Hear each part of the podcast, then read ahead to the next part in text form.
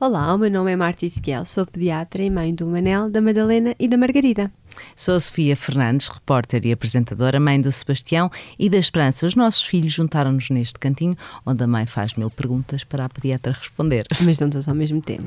Esta vai ser uma viagem guiada e descomplicada pelo crescimento dos nossos bebés, das nossas crianças. Bem-vindos ao Querida Pediatra.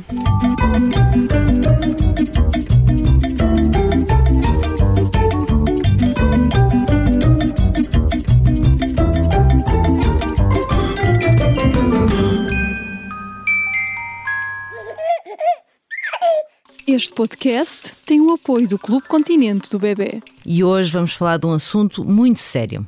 É verdade. Vamos falar sobre obesidade, que uh, é mesmo um problema de saúde pública. Mesmo, mesmo grave. Tu tens dados mesmo assustadores, não é? Sim, ou seja, em 40 anos, a nível mundial, uh, a obesidade aumentou 10 vezes a incidência em idade pediátrica. Ou seja, passou de 11 milhões para 124 milhões com, de crianças com, com obesidade. Um, e, e, mesmo em Portugal, quase 30% das crianças entre os 6 e os 9 anos têm excesso de peso, incluindo a obesidade. 30%. Isto é realmente muito assustador e por isso a importância, vamos aqui, vamos aqui refletir um bocadinho sobre tudo aquilo que podemos fazer, uh, mas uh, acho que assim, a primeira, a primeira grande dúvida é o que é que é considerado obesidade? A obesidade um, consegue-se definir através de parâmetros, não é? Temos através do índice de massa corporal, que é calculado uh, pelo peso e pela altura da criança, e tal como existem no Boletim de Saúde Infantil uh, os respectivos das curvas de peso, do comprimento, do perímetro cefálico, também existe lá a curva do índice de massa corporal. É, que deve IMC, ser, não é? Exatamente, que deve ser calculado uh, logo a partir dos dois anos de idade, devemos ter atenção.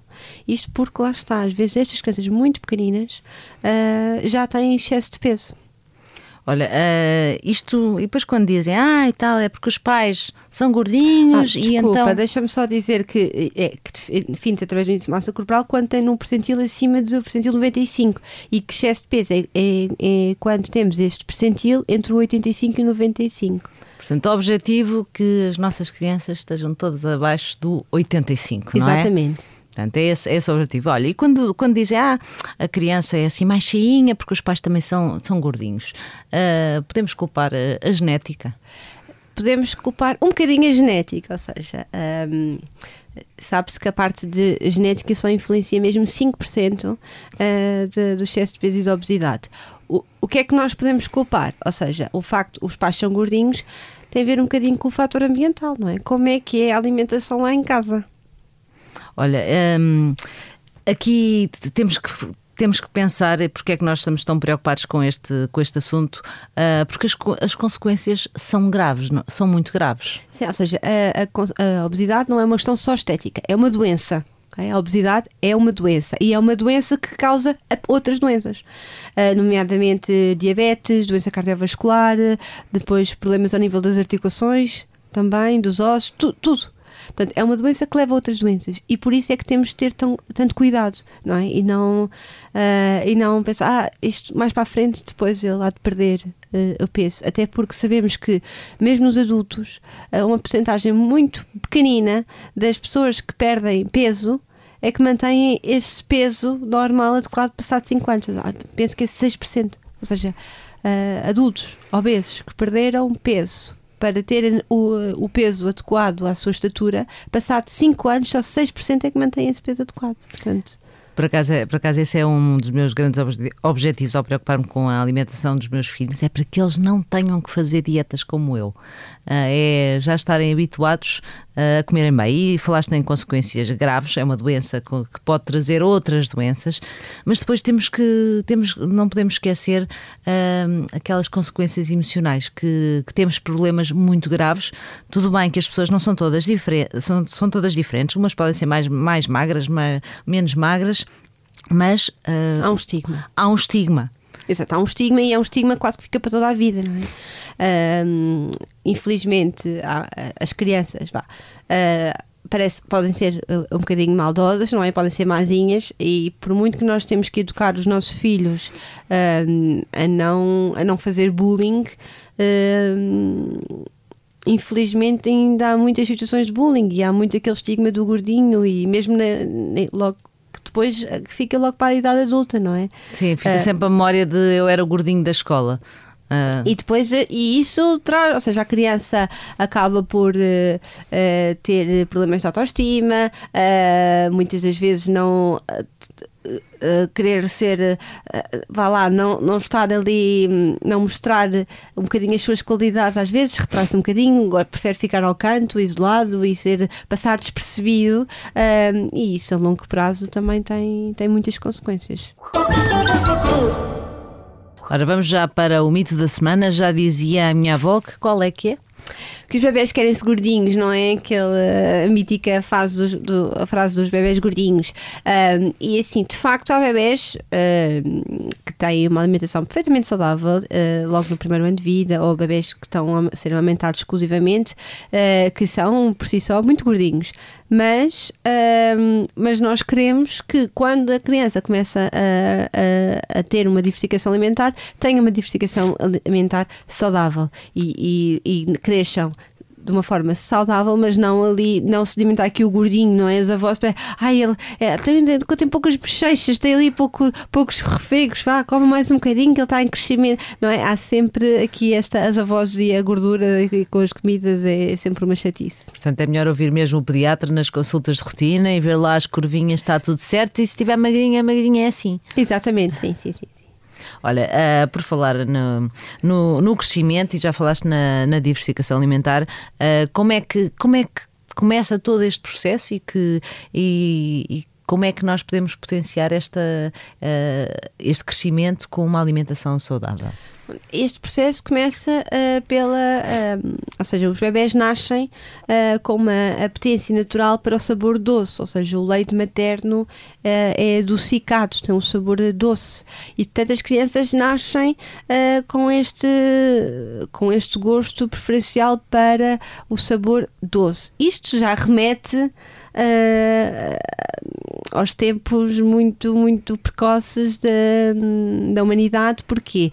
Porque um, quando, quando uh, uh, começavam, as, uh, pronto, as pessoas alimentavam-se, uh, tinham que distinguir uh, o que é que era perigoso ou não, o que é que era o veneno, e como o veneno era amargo, não é? Uhum. Uh, criou-se aqui esta apetência natural pelo doce. Um, e evitar o amargo, porque o amargo estava associado a veneno e que podia morrer. Portanto, isto tudo tem um fundamento uh, que não deixa de, de ser curioso. Um, e o que é que aconteceu? O mercado, o mercado um, aproveitou. aproveitou-se uh, e está cada vez com produtos mais, não é? Tudo é muito uh, processado e muito condimentado e para, para aguentar muito tempo leva açúcar uh, e, e as crianças crescem a ingerir grandes quantidades de açúcar. Olha, tu por acaso até estás na, na fase de diversificação alimentar com a tua mais pequenina, com a Margarida, e uh, no outro dia estávamos a falar que ela não, não está muito fã de sopa, mas tu vais insistir na sopa. Sim, sim, ou seja, é sempre Uh, há, há, várias formas de começar a diversificação alimentar, uh, mas é sempre preferível uh, começar com sopa e não com as papas, não é? porque a sopa, como não é doce, se nós começarmos pelo doce, que ela naturalmente vai custar mais, depois vai ser mais difícil introduzir aqui as hortícolas, não é? Uhum. E por isso mesmo devemos insistir, até porque sabe-se que a criança pode demorar 8 a 10 vezes a gostar de um alimento. Ou seja, não é aquela coisa de tipo, ai, provou brócolos, não gosta de brócolos, então não vou dar mais brócolos. Não, temos que insistir 8 a 10 vezes. Não é criar uma, um cenário de guerra da criança a chorar e a berrar e tipo, como brócolo. Mas não, criar ali diferentes momentos uh, e voltar a insistir passado um bocadinho para a criança perceber o sabor e ganhar a consciência do gosto. Olha, falaste há pouco do, agora avançando um bocadinho mais à frente sobre os alimentos, falaste sobre os ultraprocessados e eu fiquei realmente chocada com, com a informação que há, porque realmente o, há alimentos ultraprocessados que, que, é mais que é fácil de comprar, uh, que têm um prazo de validade gigante e é impressionante que põem os conservantes, aromatizantes, emulsificantes, corantes e depois ainda põem mais açúcar e sal para aquilo ficar tudo perfeito e bonitinho e, e, e durar lá, meses. E lá estamos nós com, com umas bombas calóricas que, que fazem, fazem constroem os desastres na alimentação, Sim, não é? depois tem imagens apelativas, têm, um, têm muita publicidade e os, uh, os pais e as, as, crianças acabam por uh, acabar por consumir bastante. Até é como aquele caso do pão de forma, que os miúdos gostam todos mais do, do pão de forma branquinho e que, que e aquilo... Sim, mas se nós esprememos e se, e se um, esprememos o, o, pão de forma, fica assim uma bolinha, ou seja, enquanto que nós pegamos num pão caseiro e tentarmos uh, vá, enrolar não fica desta, desta forma, tem conteúdo. É? uh, e, e não esquecer, porque isto tem a ver, esta obesidade nos últimos anos, o aumento da obesidade também tem a ver um bocadinho com a consequência do dia a dia, ou seja, nós cada vez trabalhamos mais, estamos, os avós também trabalham, uh, as crianças têm estamos no ramo ramo do dia a dia é, é mais fácil comprar snacks já preparados não é? Uh, do que uh, do que ir para a cozinha. do que ir para a cozinha ou e das crianças levarem uh, não é? Uma sandes com queijo ou com fiambre e um pacote de, de leite branco do que às vezes comprar aqueles kits que já vêm de com... dos snacks com dos pauzinhos com o de chocolate com a bebida incorporada com o sumo e é muito mais prático não é? E, mas que tem muitas consequências Olha, ainda na fase, na fase dos bebés, acho que é, é importante falar, eh, te falaste, não, vais começar pela sopa da margarida, mas todos os bebés comem papa, a minha, a minha come papa ao pequeno almoço, uh, e há muito uma, uma tendência de só, só temos que dar papas caseiras para ser uma coisa saudável. Um, é verdade, ou seja, ultimamente tem havido assim um bocadinho uh, caído pronto, tido um bocadinho a moda das papas caseiras, de se fazer todas as papas em casa, mas tal como tudo, tudo tem vantagens e, e, e desvantagens, não é? Um, enquanto que as papas caseiras de facto têm menos açúcar e são menos processadas porque são feitas ali na hora com alimentos frescos um, e portanto são uh, muito saudáveis desse ponto de vista dos conservantes e de, de, de, da quantidade de açúcar que levam, um, mas por outro lado, uh, as papas uh, já uh, compradas, não é? já produzidas, passam a um, um rigor em termos de, de, necessidades energéticas e de micronutrientes que, um, que são mais equilibradas e e mesmo em termos de, de segurança alimentar, as papas uh, uh, já compradas acabam uh, comerciais são mais seguras porque são preparadas, lá está, com normas muito rigorosas que reduzem para quase zero o risco de, de, contaminações. Portanto, nada como ter aqui um equilíbrio uhum. e claro que é bom as crianças consumirem papas caseiras, mas juntar, umas vezes fazem papas caseiras, outras vezes papas comerciais. Olha, e também temos assim alguns uh, umas bandeiras vermelhas, coisas que podem ser perigosas. Até o, até o leitinho, não é? O leitinho, o leitinho também não é, não é tipo. Uh, desculpem, bar aberto. Não, é verdade, ou seja, tal, ou seja, durante o primeiro ano de vida a criança acaba por consumir eh, muito leite, não é? Mas estas necessidades vão diminuir, não é? E até depois de um ano de vida, com a criança com um ano de vida, de, devemos restringir uh, ali os produtos lácteos e o leite até máximo de 500 mililitros, até porque o, depois o, o leite um, de vaca, não é? Inibe aqui, interfere aqui com a absorção e o metabolismo do ferro. E por isso as crianças que bebem demasiado leite podem ter uma anemia ferropénica. Um, e por isso temos que é mesmo importante aqui restringir. E depois, para não falar também nos hábitos do leitinho, não é? Eh, para adormecer, ou seja, a rotina, não sei para quem é que estou a falar, não é, hum, Sofia?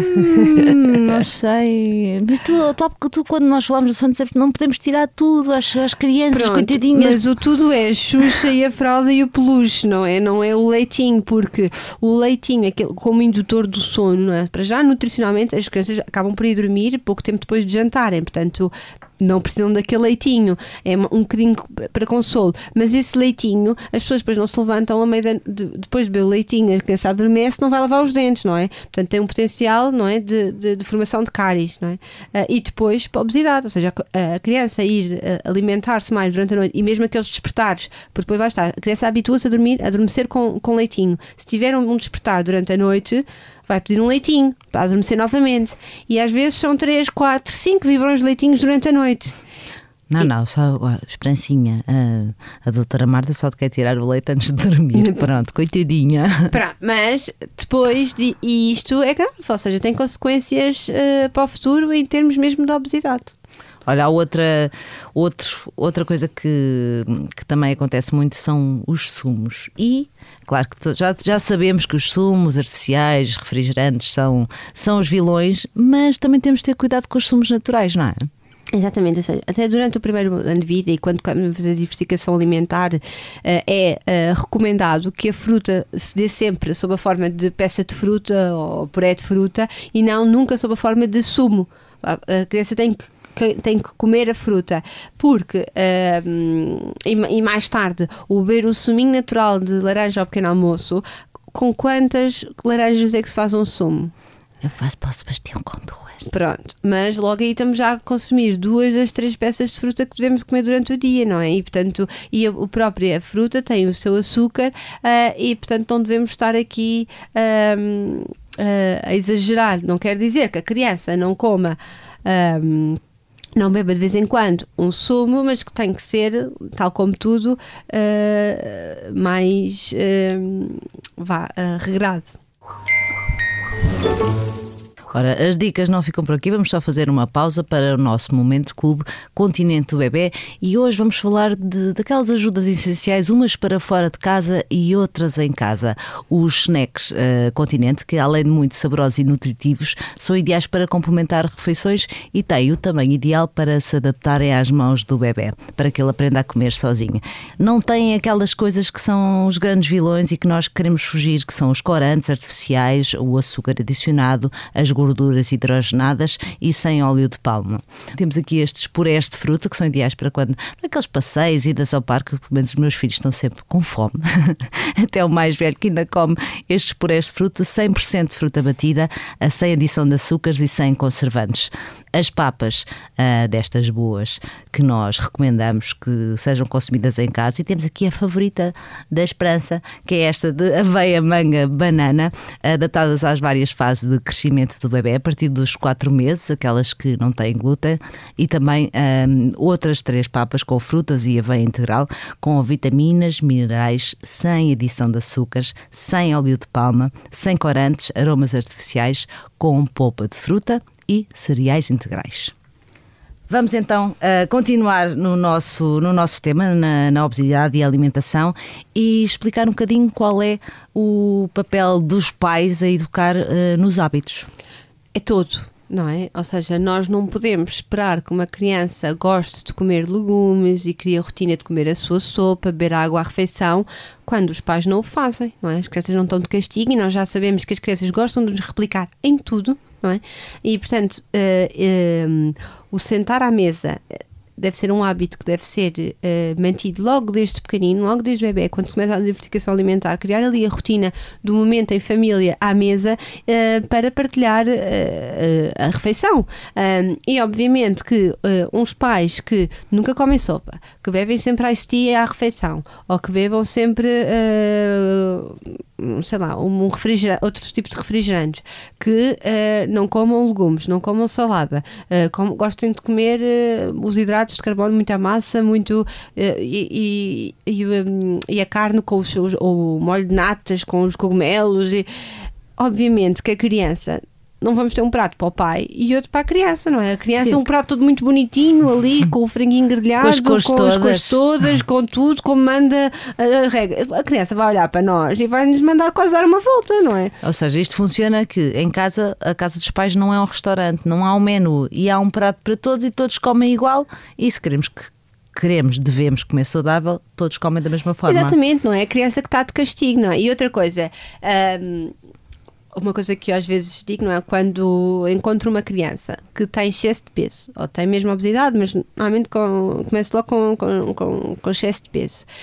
e que uh, eu mostro aos pais como é que tem excesso de peso, mostro no livrinho e tudo, e, e, e começo a rever assim a, a, a, alimentação e começo logo a ver aqueles erros básicos. Ah, não, não quer leitinho com chocolate ao pequeno almoço. Uh, depois, à meia da manhã, come umas bolachinhas, não sei, a Maria, depois com, uh, com umbilical. Ou depois ao almoço é consumo. Um, e depois eu começo depois, ah, ele é muito mal para comer, depois a coitadinha a seguir dou-lhe mais, mais umas bolachinhas e dou-lhe mais um suminho. E depois, quando começamos a dizer, olha, mas isso está mal, temos que ter cuidado porque temos que restringir, isso está tudo. E, e as mães viram-se para a criança de 3 anos, 4 anos, estás a ver, querido, não podes. E eu quase falo com os pais e dizer: Ah, muitos parabéns, tem um filho que é tão precoce, não é? É um filho que trabalha, ganha dinheiro e vai ao supermercado e é ele que escolhe as coisas que vai comer, não é? E os pais ficam a olhar para mim, tipo, às vezes tipo vilã, não é? Mas é verdade, ou seja. Um, claro que tem que haver um equilíbrio de uh, não haver de. Uh, dos pais terem alguma coisa em casa, não é? E não haver aquela coisa de não, a minha casa não entra nem sequer o rupsado e tudo. E as crianças crescem com aquela sensação do proibido e, de, e tanto quando não, vão. Convém ao... não ser autoritário. Exatamente. Até podem, até podem comer uma, uma fast food ou uma junk food, mas é tipo de vez em quando. Exatamente. Ou tem uma festa de, tem uma festa de amigos é exceção, e podem comer. Exato, é podem comer batata é frita, sim. Exceção e não é a regra, não é? E cada vez mais eu acho que tem havido cuidados nas festas de anos das crianças de haver, por exemplo, espetadinhas de fruta ter a, a, a, alimentação mais saudável e não só aquelas as coisas que fazem mal. Mas é normal as crianças também gostarem de vez em quando fugir ali um bocadinho à rotina, tal como nós gostamos, ter ali um escape. De restringir em casa. Exatamente. Em casa podemos ter alguma coisa para as crianças não crescerem com o proibido, não é? Porque depois tem aquele efeito contrário que nós queremos, mas não podemos. Sabemos que aquela criança está tá, tá numa luta, e aqui falar de umas crianças um bocadinho mais velhas, está numa luta contra o peso e a, e a mãe tem chocolates todos, tem os snacks todos têm os doces todos, têm os lados todos eh, preferidos. Nós não podemos dizer à criança: não, não podes comer, não podes comer, mas a tua irmã magrinha pode, não é? Portanto, é, é difícil, não é? Por isso, mais vale não comprar. Olha, uh, vamos ao nosso Quem Nunca. Temos, temos histórias uh, divertidas de, de, dos teus filhos. Olha, agora estava-me aqui a lembrar. Uh, tenho uma dos meus filhos e depois tenho uma minha. Conta, conta. Então, dos meus filhos. A tua, pode contar a tua já. Conta já a minha. Então, pronto, vá. Uh, pronto, vou deixar aqui um bocadinho a vergonha de lado e vou contar que uh, eu sempre fui muito golosa, gosto muito de. Não gosto de todos os chocolates. Uh, Uh, uh, todos, todos, mas sou assim, tenho uma pancadinha pelos Ferreiro Rochers. E uh, quando eu era pequenina, a minha mãe restri... pronto, não comprava para não ver tentações. Mas eu lembro que na altura do Natal, não é? A minha mãe comprava sempre umas caixinhas para levar aos, nas consultas médicas. Um, e. E eu, e eu ia à procura nos armários onde é que estava e encontrei uma caixinha uh, de Ferreira Rochers. Uh, e o que é que eu fiz? Uh, tinha aquele plástico, não é? Estava ali pronta para ser embrulhada, não é? Mas eu tive, aquele plástico transparente, abri a tampinha, tirei um, voltei a fechar a tampinha e voltei a pôr o plástico, não é? Passado quê? Uma semana e outra vez à procura do meu esconderijo para tirar outro. Não vejo a caixinha. Eu, onde é que está a caixinha? Onde é que a minha mãe pôs a caixinha? Agora mudou a caixinha. E, e fui ter com a minha mãe Mãe, por acaso mãe não tinha ali uma caixinha de Ferreiro Rocher? Sim, sim, sim, Marta, foi, uh, uh, foi para a doutora Gabriela. que eu fui à consulta com a tia e levei para a doutora Gabriela. Oh, mãe, mas eu tinha comido um. Não, mãe, Marta, mas aquilo estava fechado, o plástico. Não, mãe, eu tinha tirado assim. Oh, Marta, que vergonha! Vou ter que ligar a tua Gabriela a pedir desculpa. Portanto, criança que assalta chocolates e era a doutora Marta. Muito bem, gostei muito sim, dessa história. Sim, Olha, já eu tenho um filho, o Sebastião levou muito a sério esta coisa de, de alimentação, alimentação saudável, então é um verdadeiro ET. Não gosta de gelados, não gosta de gomas, não gosta de pipocas, não gosta de batatas fritas e o um momento preferido dele é ir à frutaria quando o senhor lhe oferece uma banana. Portanto, já, calma, mas a esperança não. A esperança gosta muito de chocolate. Pois é verdade. O Sebastião, uma vez, estava com, com os dois, com o Manela e com o Sebastião, a jogar a bola e disse: Agora, hoje eu vou, eu vou, vou eu tive a comprar uns, um gelado. E eu já, o Sebastião, não gosto. E o Manela, mas eu quero. Olha, obrigada pela sua companhia. Um, para a semana vamos ter mais um. Vamos ter um. Vamos fechar a série com. com, com um, já dizia a minha avó, mas assim, extenso. É? mitos. To- os mitos mais importantes de. Todos não, porque era impossível. Sim. Infelizmente há tanto mito. Os mitos mais, alguns dos mitos mais emblemáticos da pediatria e também. uh, Os pedidos aos pais. Doutora Marta vai fazer pedidos. Vou fazer pedidos. Já sabe, pode acompanhar o Querida Pediatra nas apps de podcast, no site da SIC e do Expresso. Ah, muito obrigada pela sua companhia. Obrigada e também podem ver as nossas páginas Marta e Pediatria. E Sofia Fernandes, Sofia Ner. Obrigada.